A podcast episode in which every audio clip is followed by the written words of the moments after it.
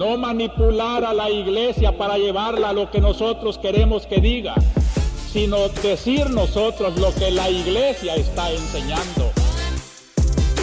Bienvenidos a la Conjura de los Tibios, a este episodio número 9, no es, sí, 9. Eh, qué rápido hemos llegado al episodio 9 eh, muchas gracias por estar aquí, a toda nuestra audiencia. Hola Miguel, hola Fer. Eh, Miguel, ¿puedes presentar a nuestra invitada del día de hoy, por favor? Hola Marta, hola Fer y hola nuestra invitada de esta noche, que es Clara Cuevas. Eh, voy a presentar brevemente a, a Clara. Ella tiene 26 años, es licenciada en Comunicación Audiovisual por la UP, es creadora de contenido por más de 6 años, enfocada en promoción de lectura y análisis del entorno. Su corazón anhelaba más y Dios la llamó a ser co-creadora del podcast El Plan D, donde invitados comparten sus historias de conversión y cómo ser cristianos en un mundo que no quiere saber de Jesús. Este proyecto ha superado ya las 500.000 reproducciones y se ha escuchado en distintos países alrededor del mundo. En su cuenta de Instagram, Clara Cueva 3, habla de lo que más ama, que es vivir el Evangelio acompañado de la cotidianidad de vida. También es creadora de Hagamos Comunidad y del Club de Lectura Letras Claras. Muchísimas gracias, Clara, por haber aceptado la invitación a la Conjura de los Tibios. Y pues, bienvenida a, esta tu casa. Clara, pues muchas gracias por acompañarnos. Bienvenido, como ya te hemos dicho, aquí a tu casa, que es la Conjura de los Tibios. La verdad es que teníamos rato queriéndote invitar y sabemos que hay muchos temas de los cuales queremos platicar. La verdad es que hay muchos temas, ahorita vamos a empezar a, platicar, pero la verdad es que quisiéramos empezar por algo que es lo fundamental, ¿no? Eh, yo algún tiempo que te he visto compartir en redes, eh, he visto que has dicho que te molesta la etiqueta de influencer, ¿no? Y creo que he escuchado un poco también por qué, dices que te molesta esta, esta etiqueta. Pero bueno, creo que dentro de la categoría de creador, creador católico de contenido, pues tú eres uno de los de los más importantes ahorita en México y que está haciendo mucho ruido y un trabajo impresionante, gracias a Dios y gracias a ti también por tu esfuerzo. Y me gustaría como empezar a platicar de eso, porque en realidad aquí algo que ha salido mucho en la conjura de los tibios ha sido el papel de los laicos, ¿no? En la iglesia actual. Y hemos hablado mucho acerca de mm, cómo pareciera pues que es el momento nuestro de los laicos. De hecho, pues esta es completamente una iniciativa laical y aunque nos visitan sacerdotes y todo, este, pues es una iniciativa de personas no consagradas, cercanas a la iglesia, queremos pensar que estamos cercanos a la iglesia, pero en este contexto de ser tu creadora de contenido, en este contexto de empezar a compartir tu experiencia de Dios y lo que Dios te, te inspira a hacer, ¿cómo crees que la persona que tenga inquietud de empezar a, a llevar a cabo su mensaje, su, misión laical en la actualidad, debiera de empezar a, a discernir los pasos necesarios. O sea, ¿cuál es la manera correcta para empezar a ejercer la misión laical en la actualidad? Bueno, primero que nada, la verdad qué emoción estar con ustedes.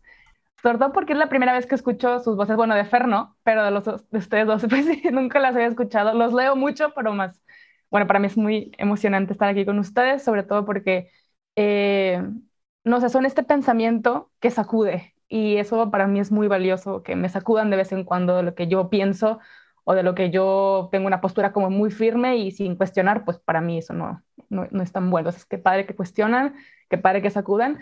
Y pues como dijo Fer, eh, en su momento, obviamente cuando yo empecé a hablar de, ahora sí que de Dios en mis redes sociales, pues nunca lo hice con el fin de, oh, quiero tener muchos seguidores y que me inviten y me hagan, porque yo venía de otro, de otro mundo de influencers. Yo, yo hacía otro tipo de contenido antes, hablaba de libros, hacía reseñas eh, para YouTube. Entonces, como que de cierta forma, yo venía como un poco cansada de eso y dije, no, ya, mejor voy a hablar de lo que Dios está haciendo en mi vida, ¿no?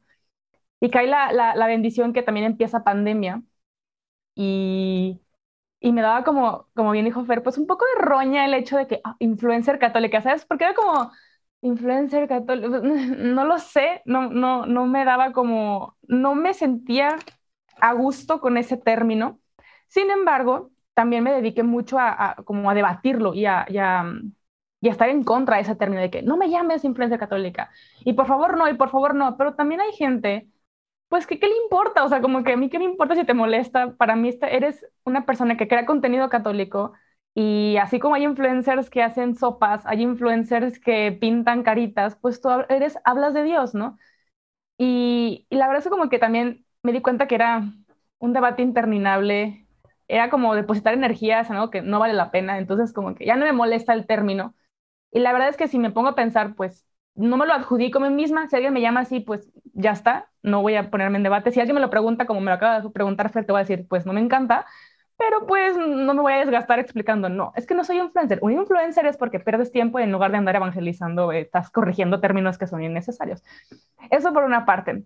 Ahora, por lo que me preguntas de cómo empezar eh, con algún proyecto laical, primero que nada, para mí lo más importante, por encima de todas las cosas, bueno, no de todas las cosas, pero sí un paso muy importante es nunca, no hacerlo solo, no hacerlo solo, porque cuando uno está solo, es mucho más fácil hacerse ideas de, ah, es que yo estoy bien, yo estoy haciendo las cosas bien y como nadie me dice que estoy mal, pues me agarro un camino y me vuelvo sectario. O sea, suena bien, bien extremo, pero pues lo he visto con mucha gente que, no sé, por ejemplo, en pandemia que iniciamos algunos hablando de Dios o los que ya estaban antes hablando de Dios en redes, como que se me acercaba mucha gente a, es que yo también quiero ser influencer católico, yo también quiero hablar de Dios. ¿Cómo lo hago para tener seguidores? Y es como, mm, no, no, no va por ahí. O sea, los seguidores son una consecuencia de, pero a mí me, gusta más decir, no tanto cuando me preguntan a qué te dedicas, no me gusta decir, ah, soy influencer católica, obviamente, pero es me gusta decir que me dedico a hablar de Cristo. ¿Por qué? Porque el día que se acabe la plataforma, al menos mi llamado de hablar de Cristo puede continuar en otro lugar, puede continuar escribiendo algo, puede continuar con mis hijos, puede continuar con algo, pero hablar de Dios es lo que me gusta hacer. Entonces, si nuestro, nuestro fin es tener seguidores, el de que nos quedemos sin seguidores, entonces el medio fue Dios para tener seguidores y no tanto el, eh, nuestro sentido de vida y de pertenencia, ¿no? Entonces, nunca hacerlo solo. Y a lo mejor visiblemente ustedes pueden decir, no, es que tú te ves que trabajas sola, y la verdad es que no, y esto me encanta a mí decirlo, yo tengo, ahora tengo tres, pero tengo mis tres ángeles de la guarda, y siempre que digo esto sale siempre alguien a decirme, los Ángeles, no, porque no sé qué. Eh, déjenme aclarar esto. Para mí son personas, amigos cercanos, em, que no se conocen entre sí.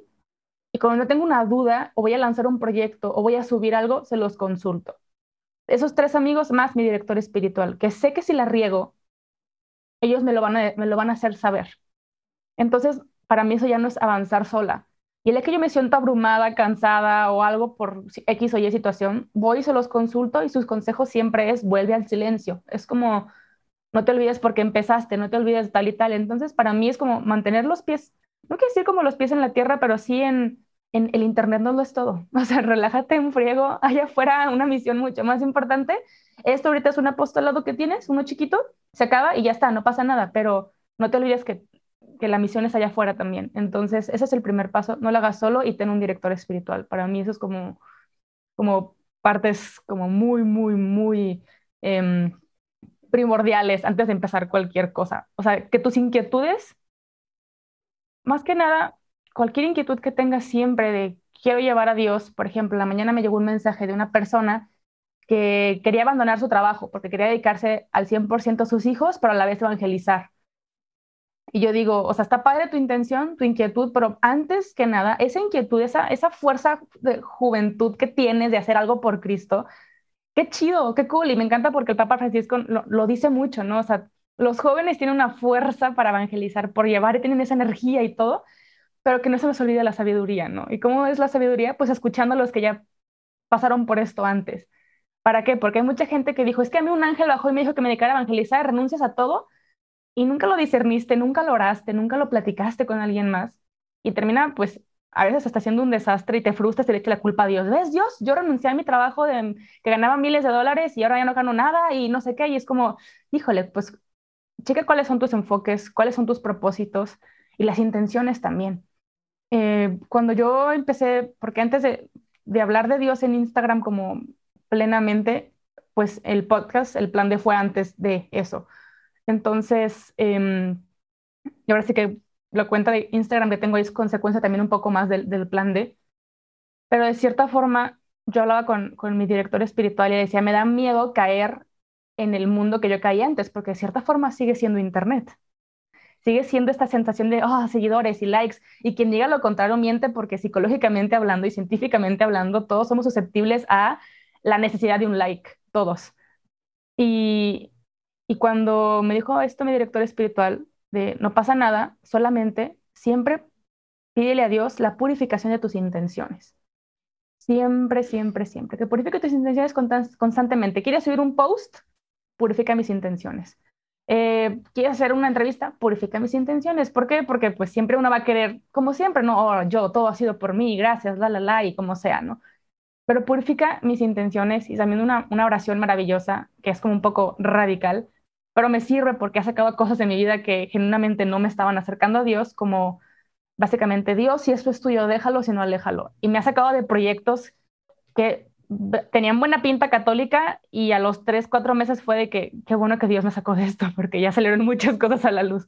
Entonces, digo, no sé si, si respondí tu pregunta, Fer, pero por ahí más o menos yo priorizaría esas tres cositas, tres, cuatro cositas. No, sí, totalmente respondida y la verdad creo que me encanta ese, ese primer criterio. Muy cierto, totalmente. A mí me encanta lo de purificar la intención porque es algo que llevo escuchando gran parte de mi vida. Eh, cuando, bueno, no, no sé si lo he compartido aquí en el podcast, creo que no, pero yo hice un proceso de discernimiento vocacional cuando estaba súper chiquita, tenía como 14 años o menos, no me acuerdo, pero tenía como, ajá, como 13, 14 años. Y, o sea, yo ahora en broma digo que Jesús me bateó, ¿no? Que obviamente no lo digo en serio porque, o sea, me, me, ha llamado a amarlo de una manera diferente, pero sí decía como es que Jesús me, o sea, cuando cuento de que no, pues es que yo hice discernimiento y me dicen, ¿qué pasó? Pues Jesús me bateó, ¿no? Pero este, pero tenía, ajá, una, había una consagrada que quiero mucho todavía, que se llama Paulina, y ella me decía siempre, o sea, ¿para qué estás haciendo las cosas? Es para que la gente te diga, ay, qué padre, tú con tu vocación, o lo estás haciendo por amor a Dios, ¿no? Y entonces, justo como tratar de orientar toda nuestra vida a la pureza de intención, ¿no? Y a esta, mm, porque a lo mejor nosotros, o sea, podemos hacer algo muy bueno, pero si no viene de una intención pura, pues realmente no lo estamos haciendo completamente al 100, ¿no? Entonces, eh, siento que este, este tema de discernir la pureza de nuestra intención se ha vuelto particularmente complicado en tiempos más recientes. O sea, me parece que, por ejemplo, una Juana de Arco o una Santa Inés o así, pues discernían su intención de manera más sencilla que en nuestros tiempos, porque ahora vivimos en este mundo globalizado en donde las opiniones de todos los demás y lo, o sea, lo que decías, ¿no? Los likes y todo esto a lo que somos susceptibles está ahí presente. Entonces, discernir nuestra pureza de intención es mucho más difícil. Entonces, ¿cuáles crees tú que son como los desafíos actuales que tenemos en el, al, discernir y al tratar de seguir lo más posible una mentalidad de ser iglesia y no de ser yo, que soy súper católico, sino ser parte y cuerpo místico de Cristo? Ay, qué, pregunta tan, tan bonita porque, híjole, creo que las, ay, me encanta cómo es Dios, porque justo eh, estaba haciendo oración antes de, de, empezar, pues, a grabar todo esto, porque usualmente yo suelo decir muchas estupideces, esa es la realidad. Entonces, si yo no invoco al Espíritu Santo, si yo no le digo, mira, Dios, eh, habla tú, porque si hablo yo, valió, valió gorro. Entonces, eh, justo estaba haciendo mi oración y respondiendo a tu pregunta, más que nada, creo que el ego es el principal enemigo de la pureza de intención. En, estos, en este caso, ¿no? Sobre todo porque uno se empieza a autojustificar de que no, es bueno porque este tema la gente lo necesita escuchar y como lo necesita escuchar, yo soy el indicado para hablar de ese tema. Entonces, ya eres más tú que genuinamente aquel que te inspiró ese mensaje o aquel que quiere decirte algo a ti primero y después comunicárselo a los demás.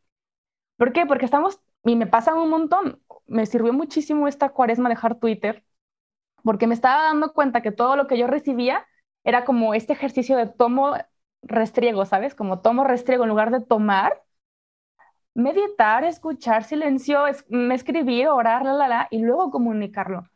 Y en esta, pues, sociedad de tanta velocidad, genuinamente yo no me acuerdo de los tweets del mes pasado o de los tweets de noviembre del año pasado o cosas así que escribí hace un año y digo, ¿por qué? Porque no los medité. Hay unas cosas que, que me, me parecieron bonitas y que pudieron haber sido fuente de algo muy lindo y provocar algo mucho más lindo y que pues lo puse en un tweet que a lo mejor les vio a cuatro, cinco, seis personas y a mí, a la, a la principal que le necesitaba saber algo de ese tweet era yo, ¿no? Entonces, ¿qué pasó? Dije, esto es un tuitazo y lo pongo. Y es como, pero era, era algo que Dios a lo mejor me quería decir primero a mí y después comunicarlo. Ahora, eso por una parte.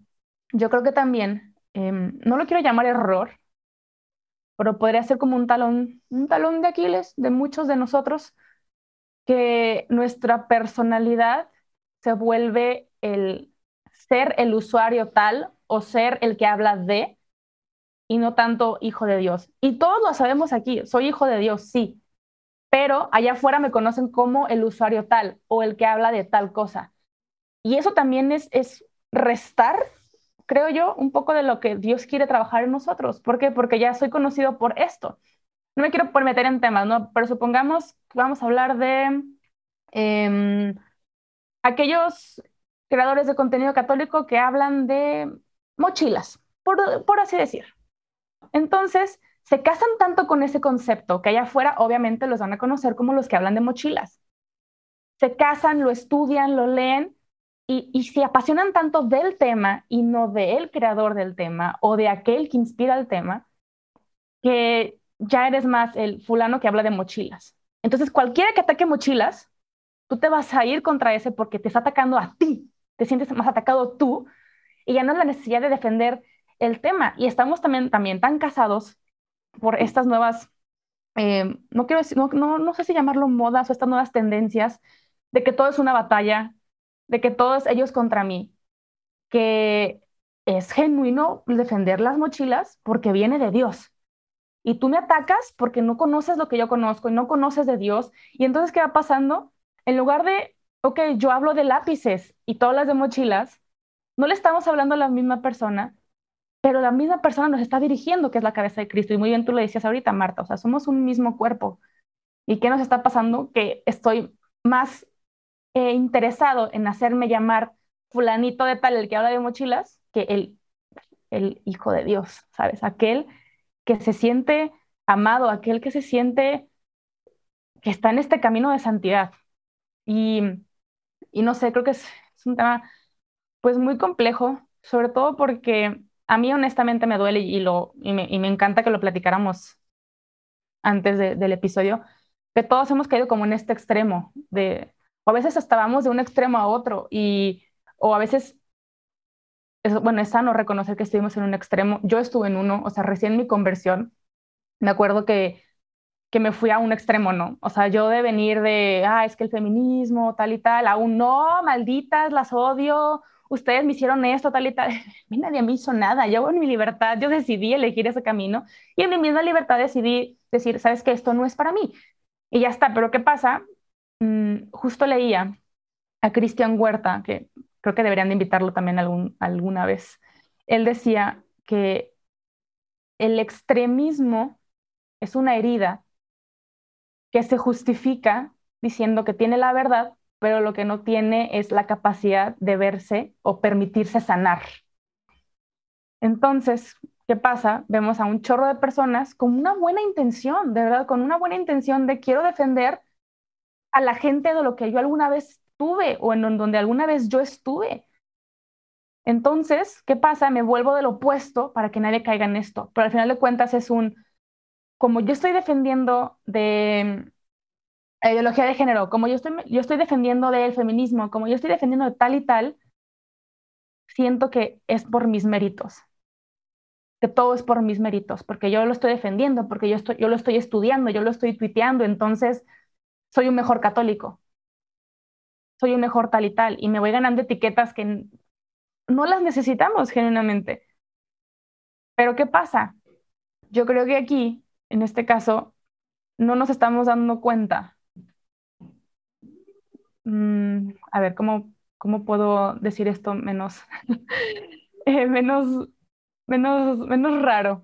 Em, no sé, yo creo que aquí no nos estamos dando cuenta principalmente que todo lo que genuinamente necesitamos es reconocernos hijo de Dios, ¿ok? Pero si yo pienso que defendiendo de gente en internet o defendiendo de gente en marchas de tal tipo o tal y cosas, creo que todo es por mis méritos. Y una vez haciendo que todo es por mis méritos, saco a Dios de la ecuación. De que sí tú me diste la etiqueta de católico, pero ya no te necesito porque ya lo estoy haciendo todo por mi propia obra. Y dejamos la gracia de fuera. Entonces, obviamente esto va fragmentando mucho más este cuerpo de Cristo porque tu lucha o tu misión, como no es la que se necesita ahorita, entonces vale menos. Porque lo que se necesita ahorita es defendernos de tal, tal, tal, tal, tal. Y si no hablas de esto, eres, eres contrario a mí.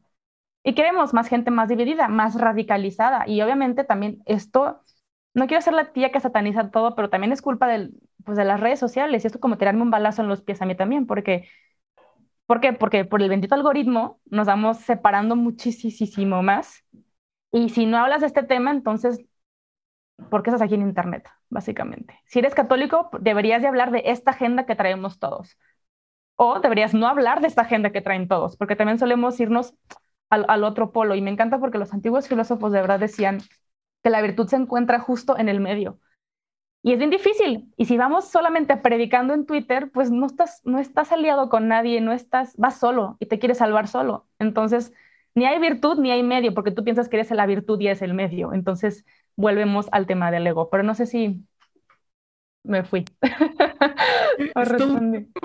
o, sea, yo, yo debo confesar, por ejemplo, si ven mi cuenta de Twitter es muy, muy reciente. O sea, yo llevo en Twitter poquito más de un año. Mm.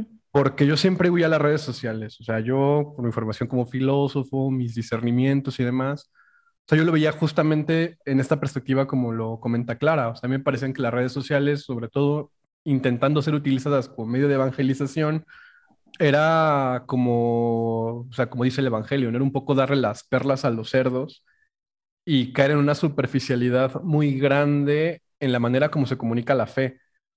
Eh, después, por cosas de la vida, eh, empecé en, en, Twitter, en una cuenta super underground, o sea, yo, yo igual yo pensaba que yo era muy feliz cuando tenía 15 seguidores y ponía cosas súper random que nadie comprendía o solo gente como muy de mi círculo le podía dar como sentido. Y después me fui dando cuenta que el tema de la evangelización eh, era muy, digamos, muy instintivo en aquellos que pues consideramos que la fe es un elemento importante de nuestras vidas, ¿no? Y como dice Clara, o sea, todos de alguna manera consideramos que estamos aportando algo al reino, ¿no? En, diferente forma. Pero creo que quizás el, gran tema es cuando pensamos que podemos inventar el agua tibia o podemos descubrir el hilo negro y se nos olvida que hay, un, que hay criterios, que hay formas, que hay problemas que se han pensado por mucho tiempo por gente muy, muy capaz y que precisamente creo que por eso existe la conjura de los tibios, ¿no? Porque como bien nos dice nuestro fragmento de entrada, nuestro sampler de Monseñor Romero, o sea, no, no hacer que la iglesia diga lo que nosotros que, lo, que no hacer que la iglesia diga lo que, lo que nosotros queremos que la iglesia diga, nosotros decir lo que la iglesia enseña. Y por eso está el tema del magisterio, ¿no? Que, que creo que es el punto de unidad, el punto de comunión y que tampoco se trata como de una batalla Pokémon donde yo cito el 624 del catecismo y me lo respondes con el 1024 del, del, Código de Derecho Canónico.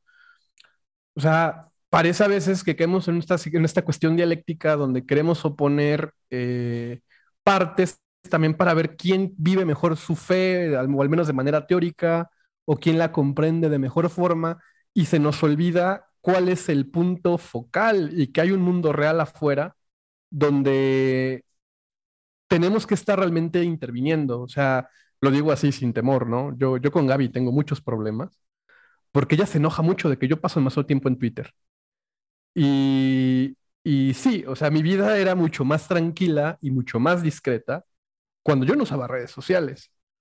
Pero también pensándolo en términos reales de lo poco que, que haga por mérito de la gracia en mi vida y que pueda contribuir en algo, se debe mucho y se ha potenciado mucho a, mis labores en redes sociales. O sea, si yo no tuviera Twitter, por ejemplo, eh, no hubiera animado a, a tener el podcast. O sea, a mí hace año y medio, más o menos, casi dos años, me invitaron a tener el podcast, un podcast mío aquí en Juan Diego Network eh, personal.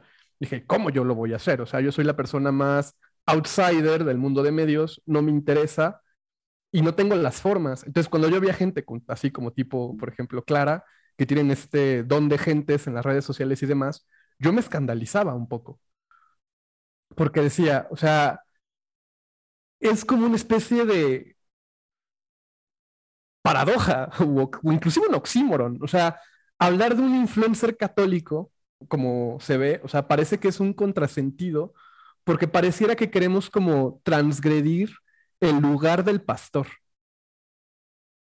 Pero también, o sea, cuando lo leemos en estas claves de la sinodalidad, del papel de los laicos, eh, parece que también se nos da la razón para poder participar. Pero el problema es que empezamos a jalar por un lado y nos vamos solos. O sea, yo he visto católicos que se atreven a hacer interpretación bíblica en sus medios.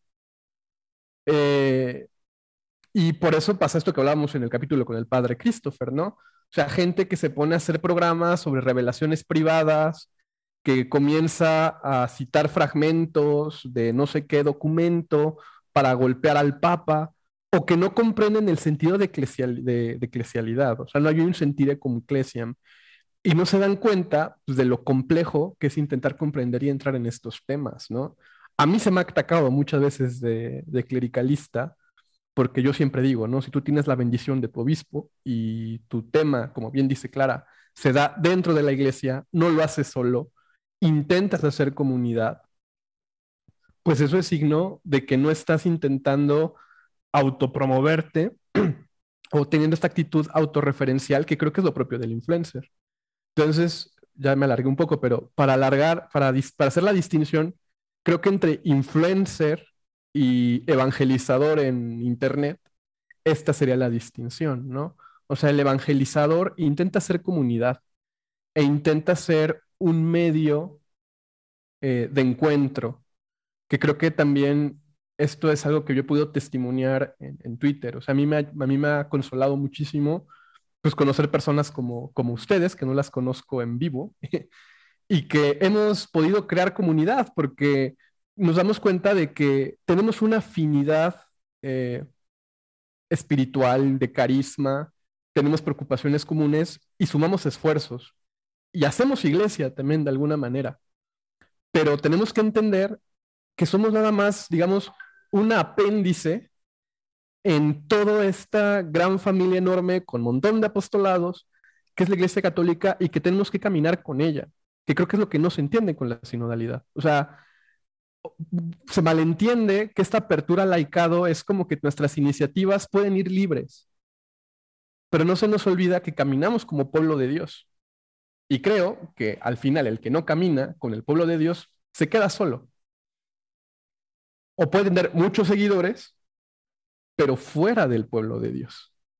Entonces ahí es cuando vienen los grandes problemas. Entonces creo que es algo que lo hemos hablado en muchos capítulos ya, pero yo creo que para mí un, buen signo eh, es este, o sea, ver cómo se crea comunidad y, y de qué manera uno se está dispuesto, digamos, a sentarse en la misma mesa con el otro, sin hacer esta distinción de yo soy mejor católico que tú porque me he leído todas las patrologías habidas y por haber y te puedo citar de memoria a San Alberto Magno.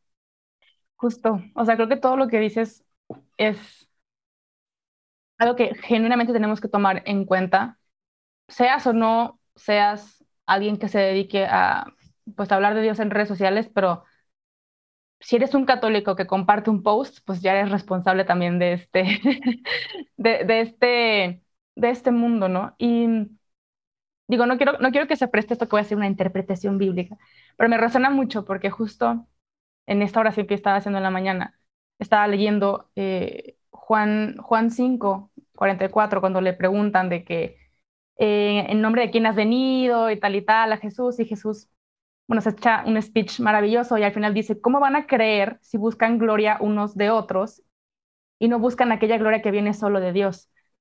Y esto, pues en, mi oración personal me pegó durísimo, por esto que les comento de que obviamente los likes son los likes y los seguidores son los seguidores y, pega un montón, ¿no? De, ah, es que, ah, me dejaron de seguir cuatro porque dije tal cosa, ¿no? Y, y es volver a los orígenes, ¿no? Y decir, a ver, si yo solamente me estoy dedicando a aplaudirle a los míos, a aplaudirles a los que piensan igual a mí, a odiar a los que no piensan igual a mí, ¿dónde queda la gloria de Dios en todo esto? ¿Dónde queda literal el rey en todo esto? Se está tratando más de nosotros. Y lo veo cuando las peleas de Twitter, y lo veo cuando alguien pone una cosa tremenda en un video, un mensaje mío en YouTube o cosas así, que digo, a ver, pues nunca vamos a estar de acuerdo y eso hay que aceptarlo y ya está, no me voy a aferrar. Pero ¿dónde queda la gloria de Dios en todo esto? Y algo me quedó muy, muy, muy claro en todo este camino, que yo creo que lleva para dos años y medio, más o menos, que si yo voy a publicar algo hablando de Dios, es más, este mismo episodio, si este mismo episodio donde estoy participando yo no está llevando a la oración a quien lo está escuchando, entonces, ¿para qué? ¿Queremos darles argumentos? Tengan. ¿Queremos darles puntos de vista? Tengan. ¿Queremos darles una opinión nueva? Tengan. Pero ¿para quién es la gloria en todo esto? O sea, ¿para qué lo estamos haciendo? Y José, y José Miguel tiene un chorro de razón en el sentido de, es que si da roña, o sea, si da roña de que tiene un millón de seguidores y medio y, y es como, pero los seguidores son para Cristo. Claro, o sea, al final de cuentas, hay que estar conscientes de eso, porque si no va a ser, estoy utilizando a Cristo para mi beneficio, porque como a la gente le gusta escuchar frases bonitas, entonces me copio y pego una frase que dijo el Papa y como me van a atacar y va a, funcionar el algoritmo, me van a decir esto, va a funcionar, o sea, la gente es inteligente y la gente es mañosa y hay muchos estudios de marketing que podemos utilizar, ¿no? Pero si el contenido, cualquier contenido, dígase música, dígase una película, dígase una serie, dígase un podcast, un blog, lo que sea, no está llevando a la oración, ¿para qué? ¿Los hiciste reflexionar? Pues qué bonito. Hace falta muchísima reflexión. ¿Los hiciste pensar? Pues qué maravilloso. Pero el plus es que hagan oración, que todo lo que estemos recibiendo nosotros como consumidores me lleve a un diálogo con el Padre, me lleve a un genuino cara a cara con aquel que estamos queriendo anunciar. Si no estamos defendiendo con popotes o estamos defendiendo con tenedores de plástico, ¿qué? ¿O cuál es el propósito de dar mi opinión si no me está llevando a la oración? Que claro, hay veces que hay que hablar fuerte y hay que decir algunas dos que tres cosas, está bien, está bien, pero que el 99%, no digo que romanticemos las cosas, yo oh, el Salmo 50, no, pero que todo lleve a la oración, si no, estamos gastando energía, estamos gastando ahora sí que argumentos, palabras, cuando muy bien podemos aprovecharlo para salir allá afuera y esto me lo digo a mí misma porque, pues, claro que a mí me encanta pelearme, claro que a mí me encanta decir, ahí te va, compadre, o sea, me encanta. Pero todo eso, de repente me, me da una pausa y digo, allá afuera está la misión. Y lo que yo hablo, eso es una responsabilidad grandísima y esto es una cachetada también para mí. Pero si yo voy a decir algo en redes sociales, se tiene que reflejar primero en mi vida. Si no, ¿qué chiste tiene aprenderme yo el magisterio? ¿Qué chiste tiene yo saberme la Biblia de del Génesis del Apocalipsis y te la cito toda? ¿Cuál es el objetivo de todo esto? ¿Decir que soy un, erudito? Ya, me lo dijeron. ¿Qué más? Decir que soy una buena persona que habla, ¿qué más? ¿Sabes? Ante los ojos del mundo, por eso, por me, me, encantó esta cita, ¿no? ¿Cómo van a creer si buscan gloria unos de otros? Si busco que se me reconozca a mí porque sé algo, pues ya se me reconoció. ¿Y qué más, no? Buscar la gloria de Dios es el objetivo de todo esto. Y que otros la vean también. Y el principal medio de evangelización es mi vida personal. Las redes sociales es una extensión de lo que se supone que tiene que ser mi vida. Si no son, o sea, va a sonar bien feo, pero somos unos junkies en una computadora, en un mundo idealizado, peleándonos con gente idealizada también.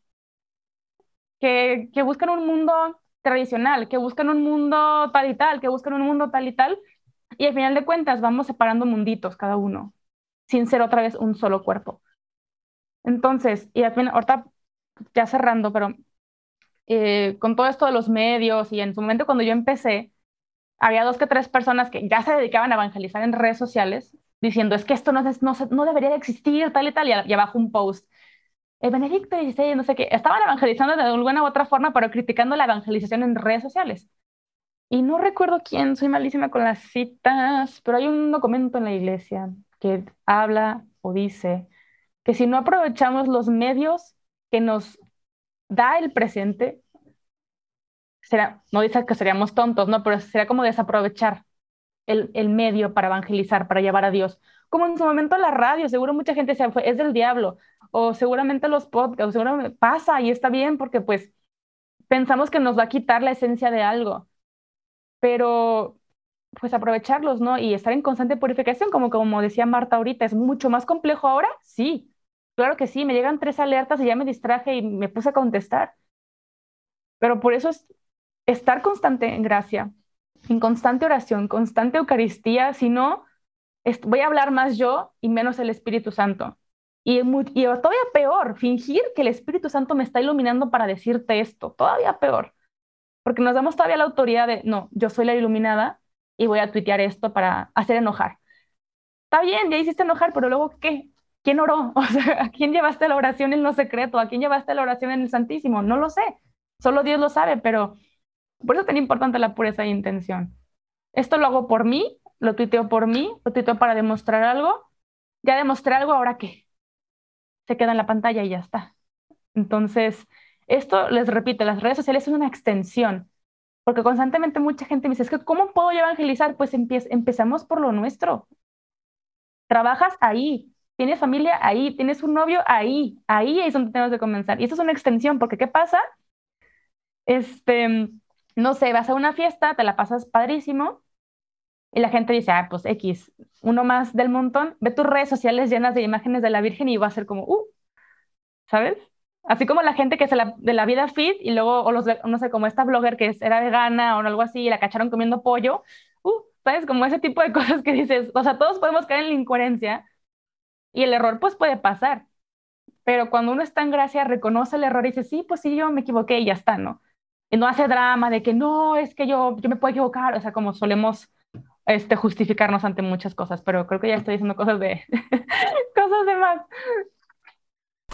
No, pero es que todo va relacionado y la verdad es que completamente tienes toda la razón, tanto en lo que esto debe de ser una, una extensión de algo que, que ya debemos de tener en la vida y sobre todo lo que dices de cómo discernir la intención de lo que hacemos en redes, ¿no? Este, me llama, también la atención eh, lo que mencionabas ahorita de que como muchas veces puedes pensar, ah, voy a escribir esto, voy a tuitear esto, voy a publicar esto y con eso voy a hacer enojar a la gente y, demás, ¿no? O sea, porque en realidad también me llamó la atención cuando lo dijiste, a todos nos da por pelear, ¿no? Creo que creo que justamente este podcast también surge de muchas discusiones eh, digitales. Eh, espero que sea un fruto bueno de esas malas experiencias. Pero mm, retomando eso también, quería preguntarte, Clara, porque siguiendo un poco tu trabajo en redes, también vemos que, que muchas veces, pues, acabas tú envuelta en polémicas, ¿no? A veces queriendo, a veces no, a veces por cualquier cosa o por cualquier comentario o por lo que sea, ¿no?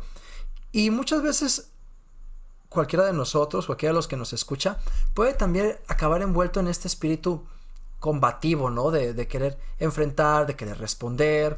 Lo que decía ahorita Miguel de, la batalla Pokémon, de que tú dices esto, no, yo digo esto, te contesto con la otra. Eh, lo que algunos después llaman la batalla cultural, con este concepto que, que tantas veces hemos desmenuzado y que, que muchas veces pues, también nos hace daño. Quería preguntarte, Clara, basado en tu experiencia y lo que has vivido, ¿cómo podemos lidiar con este ambiente contestatario, apologético, de pelea, de luchas, de querer dar razones y contestar y pelear. ¿Cómo poder navegar este ambiente que pareciera que al final de cuentas predomina, porque es más ruidoso, porque es muy ruidoso, o sea, es el que más se nota. ¿Cómo puede un cristiano navegar en este ambiente que pareciera como si el ser cristiano fuera a estar constantemente en batalla y luchando unos contra otros? Ay, híjole. A ver, les voy a ser completamente honesta porque esto me ha permitido también, pues, ver la mano de Dios, ¿no? Em, la última en la que caí fue hace, creo que para diciembre del año pasado. Pues se me ocurrió decir que los católicos no somos caníbales, ¿no? no sé si se acuerdan. Bueno, lo dije, lo tuiteé porque un chico ateo dijo que somos caníbales y que nos comemos el dedo de Cristo. Yo de que, nada, eso no.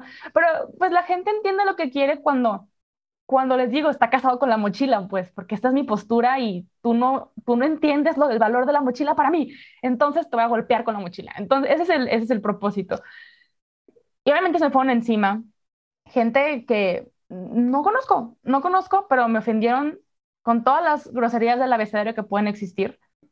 Que, a ver, lloré, o sea, honestamente, lloré un montón, me destrozaron, o sea, neta, sí fue, sí fue horrible para mí y, gente que hasta yo tenía bloqueada, pues también se me fue encima y dije, ¿cómo es posible que te enteras tú de esto si te tengo bloqueada o te tengo bloqueado? Entonces, ¿qué pasa? Pues vuelvo a decir, es un grupito que ama tanto su mochila que para defenderla voy a hacer lo posible para pasarte toda la información de aquella persona que no ama la mochila como nosotros, ¿no? Este, digo, no quiero caer aquí en el mundo del victimismo y así, pero en ese momento que me, me sirvió muchísimo, de verdad, creo que lloré como dos días así de, de, puro, de pura injusticia, ¿no? De por qué me estás tratando así si no me conoces, o por qué me estás diciendo esto, defendiendo la Eucaristía, defendiendo a nuestro Señor, defendiendo a Cristo, pero a tu hermana, que no conoces, pero soy tu hermana porque estamos en la misma iglesia, me estás tratando así. ¿Sabes? Entonces sí, sí fue muy doloroso y lo digo abiertamente para que eh, si algún día a nosotros se nos da la gana de ofender al otro, pues acuérdense que atrás del celular, atrás de esos 140 caracteres, hay una persona. Eso principalmente. Pero ¿qué pasa? Uno, eh, previo a esas discusiones o tal y tal, eh, pues era, obviamente como todos hemos visto, es medio cansado de repente entrar a Twitter y, ah, otra vez están peleando, ah, otra vez no sé qué, ah, tal y tal. Entonces, yo estaba leyendo un libro, mmm, creo que se llamaba La transformación de la mente moderna, no recuerdo quién lo escribe, pero es muy bueno porque habla de cómo, cómo los extremismos en la universidad, pues cada vez están haciendo a la gente, valga la más extrema, menos humana, y esos pensamientos están llegando a Latinoamérica también. Es un, es un ensayo maravilloso. Pero pues también lo vemos en redes sociales, ¿no? Y, y una de las palabras que decía el autor sobre cómo contrarrestar esto, no recuerdo si citaba a Martin Luther King, Sí, creo que sí. Y él decía que para no ver al otro como una postura, o sea, para no ver al otro como una mochila, tengo que darme cuenta que es una persona. Pero para darme cuenta que es una persona, tengo que ver a los ojos a mi enemigo. Y literal dice, tengo que ver a los ojos a mi enemigo. Que quieras o no, todos nos vemos como enemigos. Hay una necesidad de buscar un enemigo fuertísima. ¿Para qué? No lo sé no lo sé, a lo mejor los filósofos por aquí nos pueden responder, pero hay, necesidad de, quiero tener un enemigo para demostrar un punto, tal vez. Quiero demostrar un, quiero tener un enemigo para demostrar que yo tengo la razón, tal vez. ¿Y qué pasa? Pues un baboso como yo, en ese caso, tuiteo algo que, que a la persona que me considera su enemigo, por así decirlo en frases técnicas, pues va en contra de su statement. Entonces ahí voy y te friego, ¿no? Entonces, respondiendo a tu pregunta de qué podemos hacer. Como en Twitter no nos podemos mirar a los ojos, porque estamos en una pantalla, no que estamos en una llamada, pues medio te puedo ver a los ojos y nos estamos viendo los cuatro aquí. Me pasó que yo tenía diferencias con dos, tres personas cuando entré en Twitter, entré a Twitter primero. Y me caían mal, yo dije, ¿estas personas qué? O sea, ¿qué se sienten? ¿Qué se juran? Y yo, ¿qué les pasa? Y de repente me inventaban mis peleas o así, ¿no? Pero después, leyendo esta frase, dije, pues, ¿qué puedo hacer yo? ¿Qué es lo más cercano a mirar a los ojos en la era digital? Pues un mensaje. Un mensaje directo.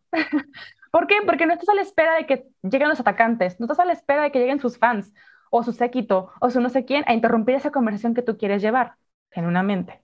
Entonces yo me da mucha risa porque una de estas personas, me acuerdo que le escribí aparte. Y ahí empezar una pelea yo dije, antes de que empiece, le escribí y le dije, hola, ¿cómo estás? Oye, me dio risa tu meme. Fue lo primero que le dije. Y el tipo, hola, así como sacadísimo de onda. Y yo, ah, sí, yo lo hice, jaja. Y yo, ¿tienes más? Y él, sí, tengo tres, ten. Y ya nos, nos, ahora somos amigos. Básicamente, nos reímos un montón. Me pasó su WhatsApp, le conté que estaba haciendo un examen, que le iba a reprobar, me ayudó a estudiar para mi examen. Hicimos una llamada por teléfono. este tipo de cercanías, que ahora me escribe me dice, tengo un chisme, jajaja, cosas así que yo dije, no lo he visto a los ojos, ¿ok? No lo conozco personalmente, pero romper esa barrera de que, oye, fuera de este statement de la mochila o fuera de este statement de tal postura que tengo, soy una persona y sé que tú también lo eres. Y eres un hijo de Dios y somos iglesia. Entonces, quitando ese, esa barrera que los dos queremos mantener frente al mundo, pues vamos hablando de fútbol, vamos hablando de China, vamos hablando de memes, porque somos humanos y a todos nos gustan los memes. Entonces, y si no, siempre hay un meme que nos puede gustar, aunque no nos dé risa los dos igual. Y eso me ayudó mucho a humanizar al que tengo enfrente. Y honestamente, puede funcionar, puede no funcionar. Porque me pasó una vez cuando fue todo, bueno, otro, otro tema que también, al cual también he involucrada, también por, por ignorancia mía, honestamente, y por imprudencia mía también. ¿Qué pasa? Lo reconozco en público, pero aún así no es suficiente porque hay que hacer la Inquisición. Entonces, ¿qué pasa cuando llega la Inquisición? Vuelvo a hacer lo mismo, las busco por, o los busco por mensaje privado. Si uno no, no me deja escribirle, le digo a la otra, oye, ¿sabes qué? Le estoy escribiendo, dile, ¿no? Pero hay que aclarar mucho esto.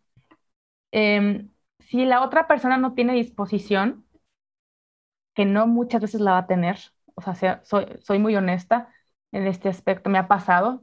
A veces este, busco la, la, el diálogo y esto se me tira mucho porque tú buscas el diálogo y no dejas hablar. Y yo es que no, pues es que me, me toca defender a mí también, si ahora por DM también me quieres echar en cara muchas cosas, ¿no? Pero busco platicar, le comento que no estoy de acuerdo con tal y tal y tal, pero no pasa nada. O sea, cuéntame cuál es tu color favorito ya está. O sea, olvidémonos del tema porque vamos a estar aquí tres días. Y dicho y hecho, pueden pasar tres semanas y seguimos enfrascados en el mismo tema. Entonces, ha pasado que le hablo a una persona, me responde, termina más en discusión, digo, bueno, buenas tardes, voy a proceder a bloquearte, porque sí se intentó platicar y de nada sirve genuinamente tenerte aquí. ¿Por qué? Porque yo, si voy a publicar algo que te va a hacer enojar, pues porque te quiero, aunque no lo demuestro, o sea, aunque no, generalmente no te quiero, pero te quiero tu salvación más que nada, pues no quiero que peques de coraje contra mí. Y yo no quiero pecar de coraje contra ti. Y si puedo evitar algo de esta relación digital que tenemos o no tenemos, va a ser eso. Y mucha gente me dice, qué cobarde, bloqueas gente. Y yo es que para mí es lo más fácil en algunos casos, cuando ya intenté todo esto, digo, te voy a bloquear para que así no peques ni de chismoso, o yo no pecar de chismosa, o yo no pecar de que me hizo enojar, o de burlarme del otro, o buscar algo para criticarlo siempre. Y digo, no, no edificamos aquí a ninguno de los dos. Entonces, bye. Y, pero me ha funcionado en algunos casos, no me ha funcionado en algunos otros, hay que buscar otros métodos. Pero eso es lo más cercano que yo tengo a, ver a los ojos al otro y, y regresarle esa, esa, esa humanidad que la digitalización nos quitó, de cierta forma, o nos aisló también. Em, Sí, básicamente, básicamente. Yo de lo que estás diciendo quisiera retomar varios puntos. El primero, yo me acuerdo mucho de eso de, de lo de que no somos caníbales, porque me acuerdo mucho porque es algo que yo he hablado con mis alumnos, ¿no? O sea, como que varios de mis alumnos de secundaria y prepa, claro que eso es un punto que agarran muchísimo de que, entonces somos caníbales porque nos comemos a Dios y es como, no, entonces, yo me acuerdo que cuando tú lo pusiste, a mí se me hizo hilarante. O sea, yo dije, wow, amo, no sé qué. Y de repente empezó toda la polémica y yo decía, bueno, es que no está diciendo nada que no sea teológicamente correcto, ¿no? Y un tema con eso que me he dado cuenta mucho es que a veces caemos mucho en este concepto de e-, este concepto de mercadotecnia que dicen como el medio es el mensaje, ¿no? Entonces es como, o sea, tú pudiste haber dicho eso y automáticamente todo el mundo que, no, qué herejía está diciendo, pero si lo hubiera dicho alguien con el que estaban de acuerdo en otras cosas, hubieran dicho, claro, es que hay que aplaudirle porque está diciendo algo buenísimo y está demostrándole a estos ateos lo que, ¿no? A ver, hacemos de el medio el mensaje y entonces si nos lo está diciendo alguien con el que estamos de acuerdo, estamos de acuerdo. Y si nos lo está diciendo alguien con el que normalmente no comulgaríamos en ese mensaje, entonces no estamos de acuerdo. Yo lo, lo noté hace un par de semanas mucho en eh, alguna vez yo eh, me acuerdo de haber dicho como, a ver, es que no politicemos nuestra fe, no sé qué, y un chorro de gente que, no, es que hay que hacer vida pública y no sé qué, la, la, la, y la participación política, y yo, o sea, ok, pero eso no es lo que yo decía. Y como a los seis meses, alguien como de un círculo un poquito más tradicionalista dijo lo mismito, y bueno, todo de que, señor mensaje, ¿no? Y yo lo leía, yo me acuerdo que decía, qué risa que, o sea, literal es lo mismo por lo que las mismas personas dijeron, ¿no? Entonces, tendemos a hacer mucho del medio el mensaje y creo que no, o sea, por esto perdemos mucho la oportunidad de dialogar y la oportunidad de aprender de los demás. Em, y otro punto que quería retomar, lo que decías del enemigo, de ver al otro como el enemigo. Eh, hace un par de semanas, o hace como, pues no me acuerdo cuándo fue, pero que salieron estos videos de unos grupos como, pues sí, lo que normalmente se considerarían como los progres, ¿no? Eh, que vandalizaron una iglesia y me acuerdo de haber visto a una persona con la que no me llevo muy bien, que digamos, que ponía, es que con el demonio no se dialoga, se le combate, ¿no? Y yo veía eso y me dolió muchísimo en el corazón porque dije, o sea, estás diciendo que esas personas que están ahí, que son tu hermano, ¿no? Y que también, o sea, que también por ellas murió Jesús en la cruz, son el demonio, o sea, ¿no? O decían, con el enemigo, y alguien más puso, con el enemigo no se debate, se le combate, o no me acuerdo qué palabra usaban, ¿no? Y yo decía, a ver, espérame, estás diciendo que otra persona humana es el enemigo. O sea, el enemigo yo tengo muy claro quién es. ¿no? Para mí el enemigo es el demonio. Fin. Las demás personas me pueden caer mal, pueden ser, me pueden parecer nefastos, me puedo llevar muy mal. No, a ver, nuestra obligación cristiana no es que nos caiga bien todo el mundo, es amar a todo el mundo y ver a todo el mundo como hermanos. Y qué feo que los veamos como enemigos, cuando el enemigo ahí está y existe y es real, ¿no? Y el enemigo es malo y quiere nuestra perdición pero en el otro, o sea, en encontrar en el otro el enemigo, se me hace gravísimo y dolorosísimo, porque entonces estás, además de que estás haciendo al otro el otro, ¿no? En, con mayúsculas, ¿no? Em, es, a ver, ¿verdaderamente crees que el dialogar con alguien que no está de acuerdo contigo lo hace, o sea, te hace dialogar con el enemigo? O sea, ¿por qué no puedes estar hablando con un hermano tuyo que a lo mejor ha, sido seducido por el enemigo o que a lo mejor simplemente tiene muy buenas intenciones y ha encontrado las soluciones incorrectas? ¿no? El otro día em, vi a un amigo, eh, nos fuimos a comer y a caminar y así, y platicábamos de, a ver, realmente yo sí estoy convencida de que el grueso de las personas, la mayor parte de la gente, tiene buenas intenciones y realmente no busca actuar mal. Y creo que San Agustín estaría de acuerdo conmigo, ¿no? O sea, nadie busca actuar mal por el puro actuar mal, ¿no? Es, actuamos mal porque nos convencemos de que eso es el bien, ¿no? Entonces, a ver, yo, y esto, o sea, me voy a ir a un ejemplo muy concreto. Eh, tengo varias amigas de la infancia que ahorita son súper en un feminismo incluso pro aborto, ¿no? Eh, y una de ellas es incluso acompañanta de abortos. Y hablaba con ella al principio de la pandemia y, o sea, ella tiene muy claro cuál es mi postura, porque no es un secreto. Y ella me decía, es que a mí me gustaría que no asumieras que yo soy mala. O sea, me decía, yo lo veo, o sea, yo ante todas las problemáticas que hay en el mundo, yo lo veo como la única solución que puedo pensar, ¿no? Incluso participé en un foro con ella y tuvimos todo un tema de conversación y me invitaron a participar y a dar mi postura y, o sea, era un foro con, o sea, un tinte claramente pro aborto, pero a mí me invitaron a que hablara de la postura pro vida, ¿no? Y de, o sea, de una postura pro vida en plan, no es solamente decir, pues no aborten, sino que vamos a ofrecer como solución, ¿no? Y yo me acuerdo que hablaba con todas las chavas que estábamos en ese foro, que éramos como seis, eh, y todas, o sea, no estaban de acuerdo conmigo, pero todas decían, es que yo no veo otra solución, ¿no? Entonces creo que cuando vemos al otro como enemigo, nos olvidamos de que el otro es una persona que sufre, el otro es una persona que también quiere el bien, que a lo mejor ha sido guiado mal y que a lo mejor, o sea, que a nosotros no nos toca decir, ah, es que te guiaron mal, déjame educarte yo. No, o sea, cada quien tiene su camino espiritual y nos toca decirle, a ver, esto es lo que yo creo, esto es lo que a mí me hace encontrar la paz, esto es lo que yo por convicción creo que es la verdad. Y estoy dispuesto a recibirte en el momento en que tú te des cuenta o en el momento en que tú digas, quiero buscar otra alternativa, ¿no? Entonces, me parece súper grave que empecemos a ver lo que tú, o sea, lo que nos decías, ¿no? O sea, enemigos en todos lados, enemigos en quien no piensa como yo. Porque el enemigo, ¿quién es? El, enemigo, el, enemigo es el demonio. Fin.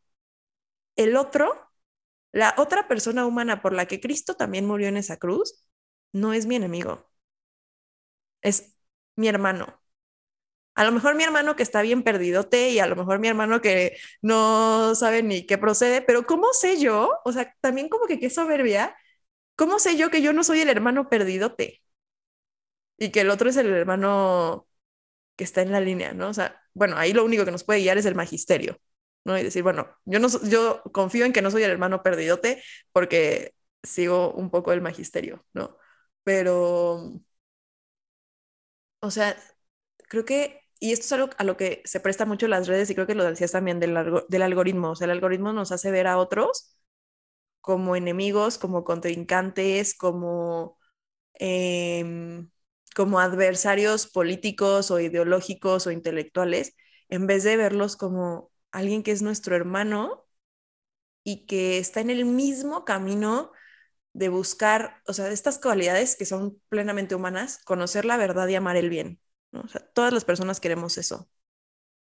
Algunos lo lograremos y algunas no lo lograremos, pero todas las personas estamos en ese camino de buscar conocer la verdad y amar el bien.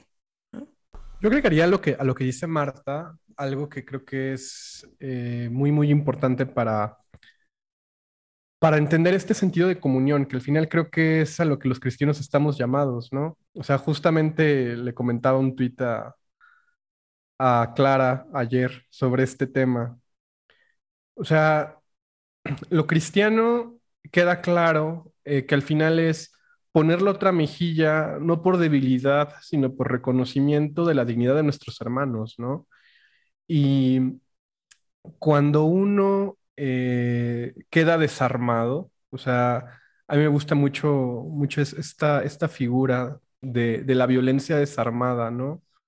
la violencia desarmada solamente la puede romper Cristo y esto es lo que está en el Evangelio en muchos momentos. O sea, cuando renunciamos a, ser eh, Pedro frente, frente a Malco, o sea, cuando, cuando dejamos este lado humano eh, reaccionario, que lee todo en lógica dialéctica, y, bueno, nosotros no podemos sanar la oreja, pero sí podemos tirar la espada. Eh, parece que, reencontramos de nuevo este sentido de comunión y de nuevo volvemos a caminar con el pueblo de Dios. O sea, aquí el, quizás el, gran problema es que cuando hacemos estas lecturas eh, dialécticas, maniqueas, eh, polares, donde ubicamos bandos, naturalmente, como dice Clara, lo que emerge, pues es estas ganas de vencer. Y de vencer pues de una manera pelagiana, o sea, deben ser creyendo que, es mi mérito, de que yo así voy a ganar el reino y le voy a quitar ese pedacito que le corresponde al hermano que, uy, qué mal, eh, como me han dicho, ¿no? que, yo no comprendo, que es la gracia santificante. O sea, pues ese tipo de, afirmaciones que luego desde un intelectualismo medio cutre, eh, porque también para defender estos temas creo que se requiere mucha pericia. Eh, desprestigiamos a, nuestros hermanos y, se nos da una superioridad completamente falsa. O sea, yo creo que la clave sigue estando en lo que Clara dijo desde el inicio. O sea, cuando nosotros reconocemos que no es nuestro mérito, cuando reconocemos que todo es gracia y que como yo tengo en mi tweet fijado, en, mi timeline, somos pecadores, pero llenos de, de, tesoros de gracia, se nos abre esta, esta posibilidad, al menos, de llegar desarmados no frente al Padre, sino frente a nuestros hermanos. Y cuando tú te desarmas frente al hermano y le dices, a ver, lo que tengo es mi miseria y lo poco bueno que hay en mí es gracia, creo que podemos entablar este camino de caminar como pueblo de Dios, ¿no? Porque ya no intentamos eh, convertir por la espada, no tomamos la cruz como espada, simplemente pues agarramos un, nuestro par de sandalias, eh, nuestra capa, nuestro bastón y intentamos echar redes, ¿no? Y, lo bonito de todo esto en redes sociales, como les decía, es que al final sí se hace mucho bien. O sea, de verdad, creo que más allá de todas las polarizaciones, más allá de todas estas violencias que luego aparecen, cuando llegamos desarmados, nos entendemos. O sea, esto que decía Clara del, del, del DM, es algo que yo también he hecho, funciona. A veces uno se siente como demasiado complaciente. Por ejemplo, yo en Twitter tengo una regla. Yo jamás voy a polemizar, intentar sacar del error un sacerdote. No porque piense que son más santos que los laicos o algo por el estilo, sino porque tienen autoridad.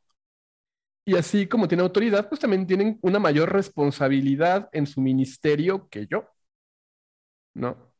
Entonces, pues yo reconocí en esa autoridad. Si a mí un sacerdote me hace una corrección fraterna, gustosamente la voy a aceptar.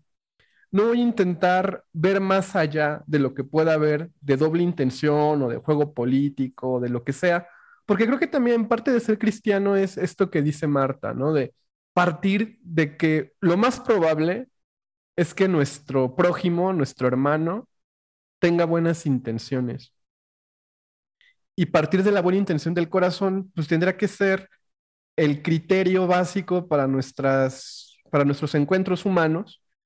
El problema pues, es que la lógica del mundo, la lógica del demonio, precisamente es lo contrario, es partir siempre desde la discordia. O sea, no olvidemos que al final, ¿qué significa diablo? El que divide. ¿Y de qué nos divide? Pues de la comunión, no solamente de la comunión reducida a un credo, sino de la comunión humana, de la iglesia universal, donde no solamente está la iglesia militante. O sea, esta comunionalidad en, se da con todas las criaturas y es ver el sello del Padre en ellas. O sea, esto es algo, algo bellísimo que San Agustín le llama el ordo amoris, ¿no? O sea, es el orden del amor. ¿Y qué es el orden del amor? Ver la huella del Creador en las criaturas y a partir de ahí recuperar. Obviamente, en el orden del amor, por ejemplo, es diferente la dignidad que podemos tener con una piedra o con un perro a la que podemos tener con, con un humano, ¿no?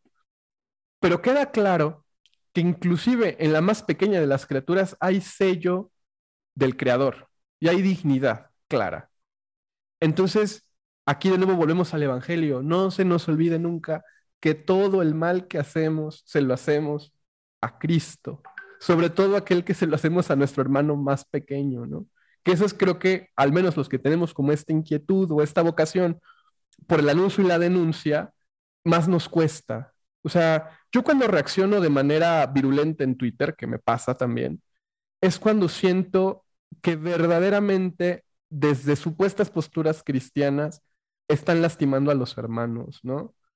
creo que, esto es algo que, a veces es lo que, lo que nos choca. O sea, cuando el Evangelio se utiliza como espada para lastimar y para herir o para marginar. Y que en vez de sumar a esta bella familia que somos la, la iglesia, divide. Y por eso la gente no se acerca. O sea, es muy, muy cierto que la oveja perdida a veces se aleja no porque desconfíe del pastor, sino porque desconfía de las otras 99 ovejas. Y por eso, pues la gente tiende a, atomizar la fe. Y por eso creo que hoy es más común. Hoy veía otro tweet que le puso el padre Christopher, por cierto, de que por eso quizás hoy sustituimos nuestra vida parroquial presencial, en vivo, de carne y hueso, con el sacerdote influencer con el cual nos identificamos y que casi casi nos confesamos por DM. Y esto es algo que creo que tenemos cada vez más que tomar en cuenta en nuestra espiritualidad, porque no es nada fácil. O sea, también respetar los carismas. O sea, creo que esa es otra cosa que, no se entiende. O sea, por eso es bellísima la son de forofos y, y ahí Hakuna tiene un gran acierto. Porque a veces decimos, ah, es que, a ver, si tú no vas a hora santa en esta forma y no tienes devoción particular por, eh, no sé, por la liturgia de las horas, eres un mal católico. Y si tú también este, no rezas, eh, no sé, la coronilla de la divina misericordia, pues estás muy mal. O sea, y también nos va pasar al revés, ¿no? O sea, si tú no tienes un compromiso explícito, por ejemplo, por estar a favor de la economía del Papa Francisco, también estás mal. Entonces, o sea, vean cómo todo se atomiza tanto que al final consideramos que el criterio de la fe es nuestro gusto lo peor es cuando esto se convierte en el absurdo, en el gusto litúrgico, que aquí Fer pues, tiene amplísima experiencia de cómo se llegan estos absurdos, ¿no? O sea, por ejemplo, el tema de, la misa en latín. O sea, ni siquiera vamos a hablar de rito tridentino, porque la gente se inventó un rito que no existe, que es el rito tradicional.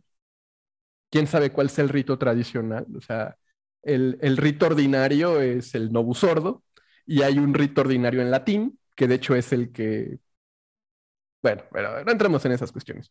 Donde, ¿cuál es el criterio para, para hacer esta guerra dentro? ¿Se dan cuenta? Es un criterio netamente estético que responde a heridas y a realidades. O sea, hay abusos litúrgicos, no hay que negarlo. Pero me parece que si hay quien cree que si rezas en latín vale por dos. Y eso es algo terrible, porque llega a pasar, o sea, ayer me dio mucha gracia porque eh, un, amigo, Leo, Leo Brown, pone un tweet eh, que está aprendiendo latino y, y, se lo respondo en latín diciéndole que el latín es una herramienta muy útil para el estudio de las humanidades, pero algunos lo utilizan como una herramienta ideológica para mostrar eh, un punto, ¿no? Y entonces así se instrumentaliza todo. Y desgraciadamente, pues esto al final termina siendo un, que las redes sociales se convierten en la torre de Babel. Y, lo más tremendo de esto, o sea, no sé tú cómo lo veas, Clara, es que, o sea, en vez de buscar un carisma real dentro de la iglesia, ahora sí nos volvemos seguidores de influencers. Y entonces eh, le hago más caso a Agustín Laje y a la gente que sigue a Laje que al Papa Francisco. Y ahí es cuando se rompe la comunión. Y yo de verdad pienso que ahí es donde está el gran, gran, gran, gran, gran problema. Porque entonces ahí ya entramos en la lógica dialéctica y todo aquel que me intente sumar a la mesa de la iglesia es un tibio, es un tiende puentes, es un frágil, es un todo esto por el simple caso de que llega desarmado. Y, es algo que no, no logramos quizás ver y, y, quizás tendría que ser el primer punto de criterio para encontrarnos. O sea, la simplicidad del Evangelio. Y, y, que al final, o sea, o somos de Cristo o somos de la visión ideologizada que tenemos del Evangelio y que no es un discernimiento nada fácil, o sea, creo que estos son los acercamientos más difíciles que hay y que se piden. O sea, quizás aquí el gran problema es que, como dice Clara, no oramos. Sin oración no hay discernimiento. Pero creo que también a veces no entendemos qué es la oración. O sea, te lo digo como, como catequista. O sea, en muchas ocasiones, cuando preguntas qué es la oración, la gente cree que es rezar coronillas. La gente cree que es hacer no sé cuántos rosarios. y pues no por mucho hablar, no por mucho repetir, uno puede discernir, llega a discernir, ¿no? Y el discernimiento, pues al final es el don que nos va a permitir distinguir qué viene del espíritu y qué no. Entonces, para, para cerrar mi, participación y, darle ya para la otra parte, ya me expandí un poquito, pero es que es muy importante. Sí. Pues yo creo que al final, esa es la clave en redes sociales. O sea, pensar qué vamos a decir, cómo lo vamos a decir, para qué lo decimos y si es a la mayor gloria de Dios o no. Por ejemplo, a mí ayer que me funaron en Twitter, antier, ¿cómo rompí yo? Puse una tontería sobre invitar a la gente a mi casa a jugar Smash y FIFA. Se acabó. Somos como niños de kinder que nos ponen otra cosa y ya nos distrajimos y, ah, mira qué padre brilla, uh, y se acabó el tema. ¿Sabes? Es como esta parte, porque sigue siendo digital, nos distraen todas las notificaciones, nos regresamos a la aplicación donde me estaba peleando y vuelvo otra vez al tema. Entonces, eso sucede, pero me encanta lo que dijiste ahorita, José Miguel, porque em, en estos meses, que semanas que estuve un poco fuera de Twitter, luego también que estuve de viaje, pues no tenía tanto internet para meterme en, quién se estaba peleando con qué o qué. Pues esto también me ayudó a desintoxicarme de muchas cosas y salirme y ver los problemas reales. Pero no solamente problemas reales, sino también los carismas cara a cara. A ver, estuve eh, en audiencia papal, escuchando, viendo cómo lo decían todo en todos los idiomas, viendo que el Papa saludaba a distintas eh, comunidades, a distintos este, grupos, niños, gente, que yo dije, es que esto es iglesia. Esto es iglesia. Y luego como a los árabes la traductora les decía algo en específico a ellos, a los que hablábamos español, a nosotros algo en específico a nosotros, a los de francés en inglés. Y luego te a los de portugués y medio como uno llega a entender cosas, no nos dijo lo mismo a los de español que a los de portugués. No nos dijo lo mismo a los de francés que a los de inglés. Fueron mensajes particulares por las necesidades particulares que tiene cada uno. ¿Y a qué quiero llegar con esto? Que el Evangelio es el mismo, ¿ok? Hoy y siempre. Eso es, eso es para todos. Pero los mismos evangelios no fueron para todos. Unos fueron escritos para los gentiles, unos fueron escritos para tal y tal. O sea, quiero que quiero a ver si puedo como expresar esta idea que me ha rondado la cabeza, pero no nunca lo había dicho en, voz alta. Así como hay niñas en internet, y no lo digo con desprestigio, que hablan de modestia, es porque de cierta forma se puede necesitar hablar de la modestia. Yo no soy el público.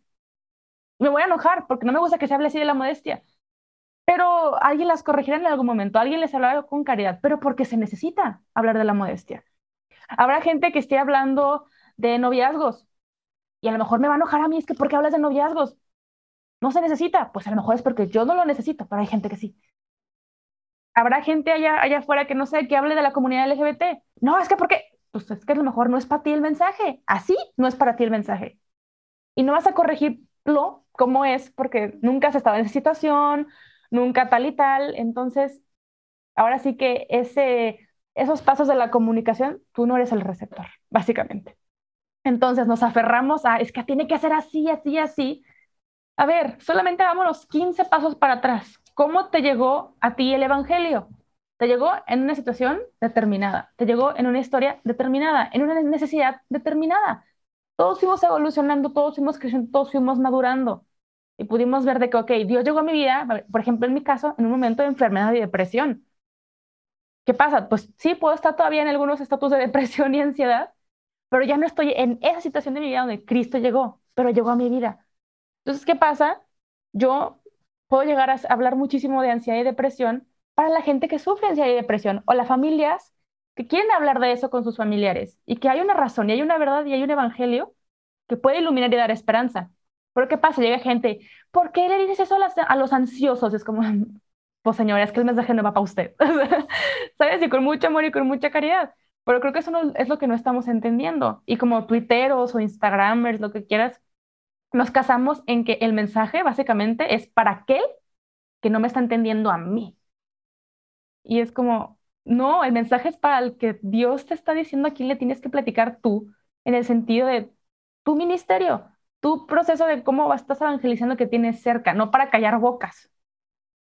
Porque si eso no lo damos, terminamos siendo todos fariseos y se acabó. O sea, somos un saco de fariseos y, así, lo, así lo vemos, ¿no? Pero hay distintos carismas y hay distintos lenguajes en los que Dios se manifiesta.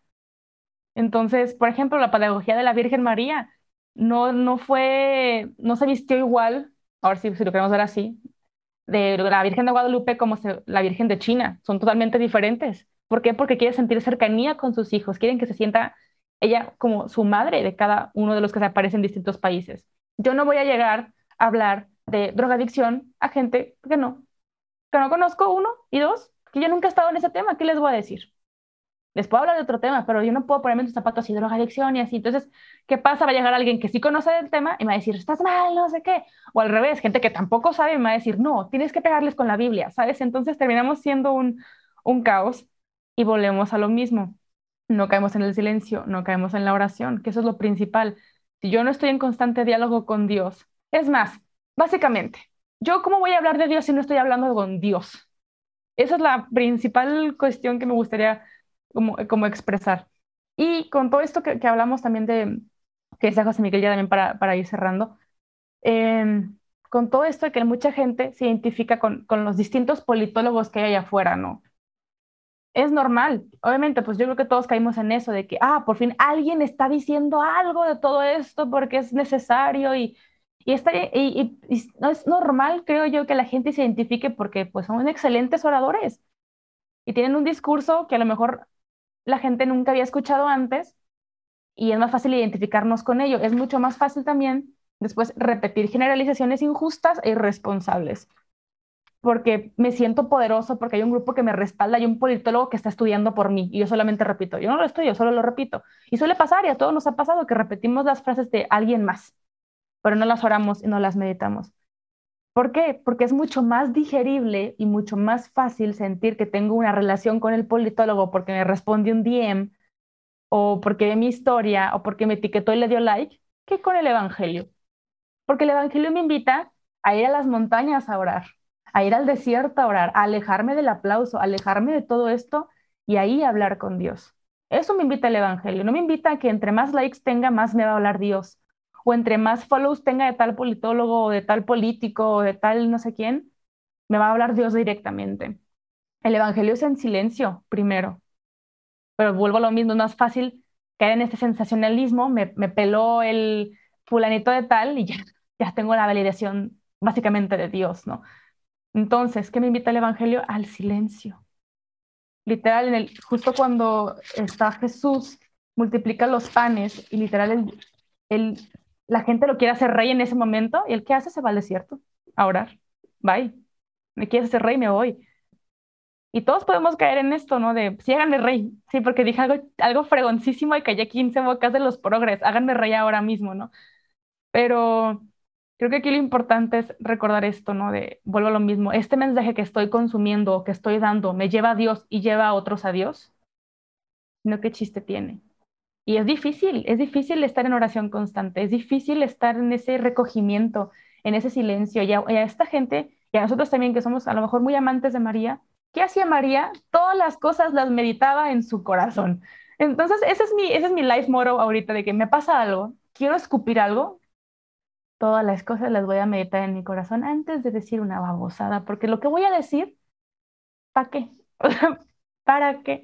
Entonces, em, ahí se los dejo también como, como, como tip para ya cerrar esto que quería decir. No, la verdad es que me encantó esa, esa, lo que estabas diciendo sobre Mm, las audiencias, si queremos usar el término de marketing, ¿no? O sea, sobre las audiencias, sobre los mensajes, aplicado como a los carismas, de que, bueno, cada una de las personas que comparten, compartimos o hacemos o trabajamos o intentamos evangelizar, pues tenemos como diferentes, vaya, personas a las que les hablamos y a veces también es una de las causas por las que nos chocan algunos discursos, nos chocan algunas personas o lo que sea. Eh, me estaba acordando mucho, quería decirlo. San Gregorio Magno tiene esta obra, La Regla Pastoral, que la verdad es, es increíble porque tiene una, tiene toda una sección. Yo creo que todo sacerdote debería de leerla. Este, no es la recomendación de la semana. Eh, la Regla Pastoral de San Gregorio Magno, donde habla de las dos maneras de exhortar. Y es, es increíble porque pone como, como las, dos, las dos partes. Este, a los débiles se les debe de hablar así. Y explica. Se les debe de hablar con cariño, les debes de hablar con, con, eh, eh, confortándolos así. Y a los duros debes de hablarles con fuerza para quebrantar el, el- de su soberbia, etcétera, etcétera. Y luego, a los que están sufriendo les debes de hablar así. Y a los ricos les debes de hablar así. Y, compor- y, con, y compara así como las dos. ¿Y cuáles deben de ser como las dos maneras de hablarle que debe de hacer un, pastor? Porque la regla pastoral está dedicada a los pastores. Y me acordaba mucho de eso, de, que como, los discursos o como las maneras de hablar o cómo a quién te diriges o el mensaje que quieres dar, pues precisamente por eso varía, porque parte de la experiencia propia, la experiencia de Dios también, y va dirigido hacia una persona concreta a lo mejor. Y por eso también a veces nos choca. Y si comprendiéramos eso, creo que nos evitaríamos pues, muchos problemas que a veces nos, creamos. Clara, a lo mejor como para ir cerrando, quisiéramos, quisiéramos cerrar con una, con una última pregunta. Ya hablamos de muchos temas, eh, pero creo, creo que culminamos en esto, que es como eh, la importancia de crear, tanto como creadores, como creadora tú, este, como, como cristianos o laicos los que nos escuchan, la importancia de crear comunión, la importancia de crear unidad. Y quería si, si para cerrar, a lo mejor pudieras decirnos tres consejos que se le ocurren a Clara Cuevas para ayudar en la construcción de la unidad de la iglesia. Tres consejos que se le ocurren a Clara para ayudar en la construcción de la unidad de la iglesia. Híjole, eh, Eucaristía. Creo que esa es la básica, principal, prioritaria, todo, Eucaristía. Em, yo creo que me iría por también, deja trabajar al otro. Déjalo trabajar en su apostolado, déjalo trabajar en su misión. No lo dejes solo, pero déjalo trabajar, porque a veces somos más piedra de tropiezo que ayuda, y a lo mejor está construyendo algo y llegamos nosotros y no, eso es pecado y. Se, ca- se acabó todo lo que estábamos haciendo, entonces déjalo trabajar. Y la tercera, déjate trabajar también tú. Todos estamos en proceso, todos somos de barro y si algo está mal, dejarnos quebrantar también. O sea, dejarnos en, en eso y yo creo que eso nos va a ayudar a ser más, más unión. O sea, lo digo más yo en mi proceso personal que, que, que de otra cosa, porque nada sirve tener una comunidad si yo pues no soy comunidad tampoco, ¿sabes? Entonces eso, creo que me iría por esas, esas tres. Y qué mejor que hacer todo eso en la Eucaristía. Creo que esa es la, la clave. Súper. Buenísimas y anotadísimas. Em, yo todos los episodios termino diciendo que voy a llevar un chorro de cosas a la oración y creo que, y creo que realmente lo que me tengo que llevar a la oración en este es sí llevarme las cosas a la oración y no solo pensar en el momento de que, ah, me lo voy a llevar a la oración y luego el martes que estoy así en hora eucarística se me olvida. ¿no? Entonces ahora sí me las voy a llevar. Este, que sí se me quede. Y eh, bueno, tenemos una tradición aquí en la conjura de los, de los tibios, eh, que es que recomendamos algo al final del episodio, ¿no? Entonces puede ser una canción, un libro. Eh, yo me imagino que tú vas a recomendar un libro, pero como quieras, puedes recomendar una película, una serie, un, lo que sea. O sea, algo que tú creas que se puede conectar con lo que platicamos hoy o simplemente algo que creas que a nuestra audiencia le puede ayudar eh, en su camino espiritual, ¿no? Han- hemos tenido recomendaciones de todo tipo, o sea, canciones religiosas, no religiosas, libros religiosos, no religiosos, eh, de todo. Entonces, alguna cosa que tú digas, bueno, las personas que estén escuchando este episodio necesitan acercarse a esta, a esta recomendación. A ver, obviamente no voy a decir que esto va a llegar de que esto viene del Vaticano, ¿no? Pero conforme, sí, va, va con la línea del tema. Hay una película que me ayudó a entender mucho toda esta parte de la unidad. Ni siquiera es cristiana, eh, pero como esta, esta parte de ver al enemigo como, pues, mi hermano, básicamente, y es la película de Raya y el último dragón. Creo que eso es lo que más me ilustró a mí de, "Ah, es que todos somos uno, bola de tontos, o sea, ¿sabes? Como, me ayudó un montón, entonces como que me encanta esta frase que dice que las películas o libros para niños son más para los adultos, yo creo que esto es muy, muy, muy, muy, muy claro. Y hay otra recomendación, porque sé que mucha gente aquí en el mundo católico ha caído tristemente en rechazar al pontífice, rechazar al papa. Y la verdad que agradezco mucho a Dios la, oportunidad que he tenido de, viajar tanto, un regalo que nunca pensé haber tenido. Y uno de esos regalos fue haber estado en Argentina. Ese viaje me ayudó mucho a entender el porqué del Papa Francisco. ¿okay? Su raíz, su cultura, sus tradiciones, su comportamiento, su forma de expresarse, me ayudó a entender muchas cosas que entiendo que mucha gente no lo va a ver nunca. ¿Por qué? Porque a lo mejor nunca van a poder ir a Argentina o a lo mejor no les interesa verlo. Pero hay un libro que escribió Máximo Franco que se llama El Vaticano según Francisco. Es editorial Aguilar, está muy delgadito, pero me gusta, me gusta un montón. Hay otras cosas que obviamente pues no coincido con la narrativa, pero ayuda como a entender. Y a mí me ayudó a entender mucho que el Papa Francisco es, es pontífice de Roma, pero no es romano, es argentino. Entonces, eso principalmente, y mucho romano no lo entiende, y mucho católico tampoco. Entonces, eso les puede servir adelante. Y también otro libro que se llama La salud de los papas, de Nelson Castro, también es muy, muy interesante de leer, sobre todo por esta línea de que no son mis enemigos los pontífices, básicamente. Eh, sí, esas serían mis, mis tres recomendaciones. Súper, muy bien. Eh, Miguel, Fer, las suyas. Yo tengo una, una recomendación eh, más mainstream. Ya sé que yo siempre hago recomendaciones bien raras, pero, pero esta sí es, es fácil de, de conseguir. La película eh, Silencio de, de Scorsese, que está basada en una novela homónima de, de Endo, este novelista eh, japonés. ¿Por qué esta recomendación? Porque no es, no voy a dar spoilers, pero muestra cómo se puede estar actuando bien de manera silenciosa y que a veces las apariencias pueden ser demasiado escandalosas y pueden predisponer juicios muy apresurados y no logramos ver no solamente la voluntad, sino que el, bien que se opera y que fácilmente se juzga desde la exterioridad y que eso nos puede llevar muchas veces a condenar. Eh, vea la película o lea la novela, esa es la trama central, ¿no? Y aparte son jesuitas, entonces eso va acorde a, lo que hemos recomendado constantemente eh, aquí, ¿no? Y también otra cosa, ahora que hablamos de jesuitas, hoy todo el, episodio estuve masticando una canción de, Cristóbal Fons que se llama Lazos de Amor, que tiene un verso muy, muy bonito que creo que, que es algo que, que, precisamente tiene que ver con esto que nos desarma, ¿no? Es, es un, un versito que dice, Dice, ya, ya es, eh, a ver, dejen recuerdo, a ver Alex, aquí edítale porque se me va a ir. Pero dice algo así como, y armarse de toda ternura y entregarse al amor que solo Dios sabe dar. Armarse de nuevas certezas, armarse de toda ternura y entregarse al amor que solo Dios sabe dar, ¿no? O sea, cómo nos tenemos que armar de ternura nos tenemos que desarmar del rechazo y, ese es el método, ¿no?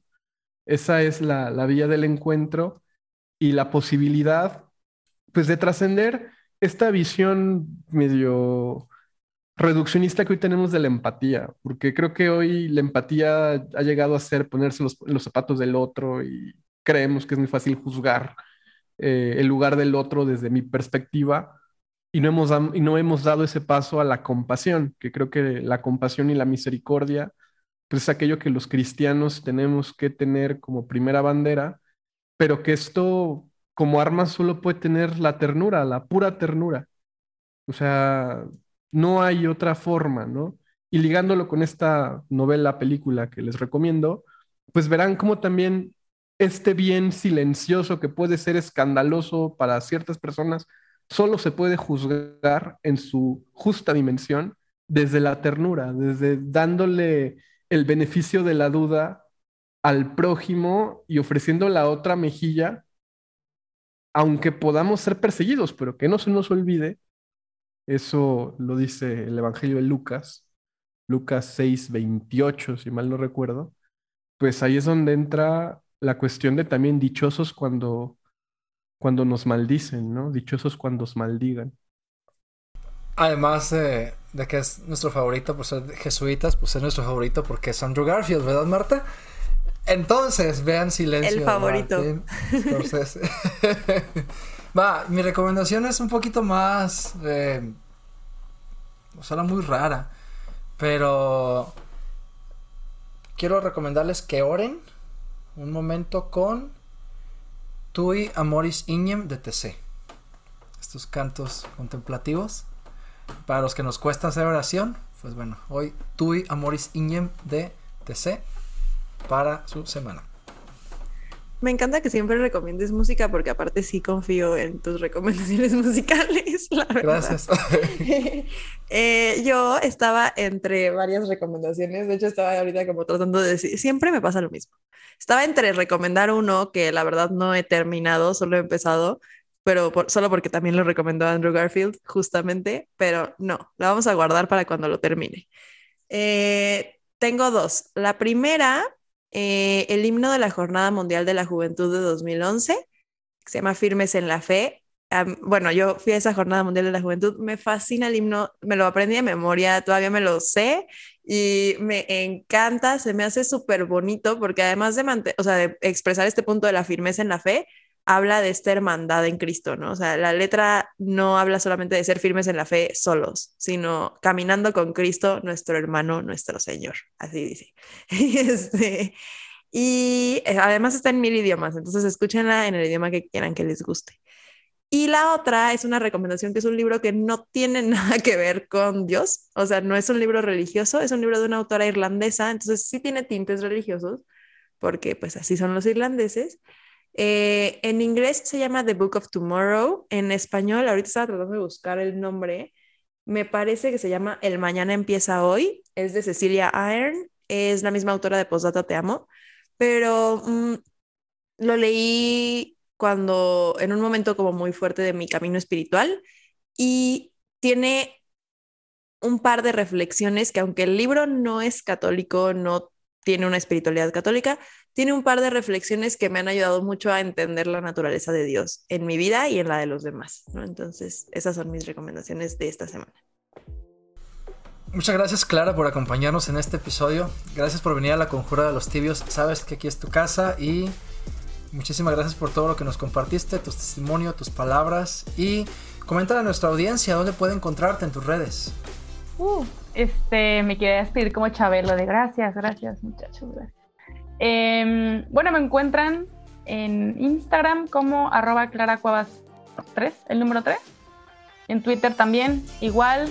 Y en YouTube, pues de repente subimos contenido por allá y me encuentran como, como Clara Cuevas. Y el podcast de, el, el, Plan D, también por allá. Estamos de vacaciones, chavos, pero, pero hay 100 episodios que pueden escuchar cuando, cuando quieran, como quieran, y hay, hay material, hay material. Pero muchas gracias muchachos, qué gran proyecto traen, qué gran diálogo traen.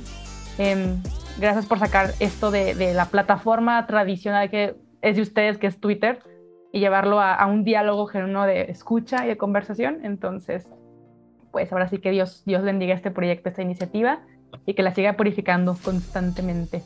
Esa es mi, mi, oración para, para este, este gran proyecto que, que están armando y que se viene que se viene bueno, que se viene más tibio todavía. Ahí ando bien chistosa, pero no sé si se ríen o no, y nada más están en muy y yo, ¡ah, qué graciosa soy! ¡Aplausos! Se nos estamos riendo. no, sí me río. Alex, Aquí ayer aplausos. todas mis, y yo, Chabelo, jajaja, ja, ja. nadie, ok. Pues muchas gracias a todos los que nos escuchan y nos vemos para el siguiente episodio.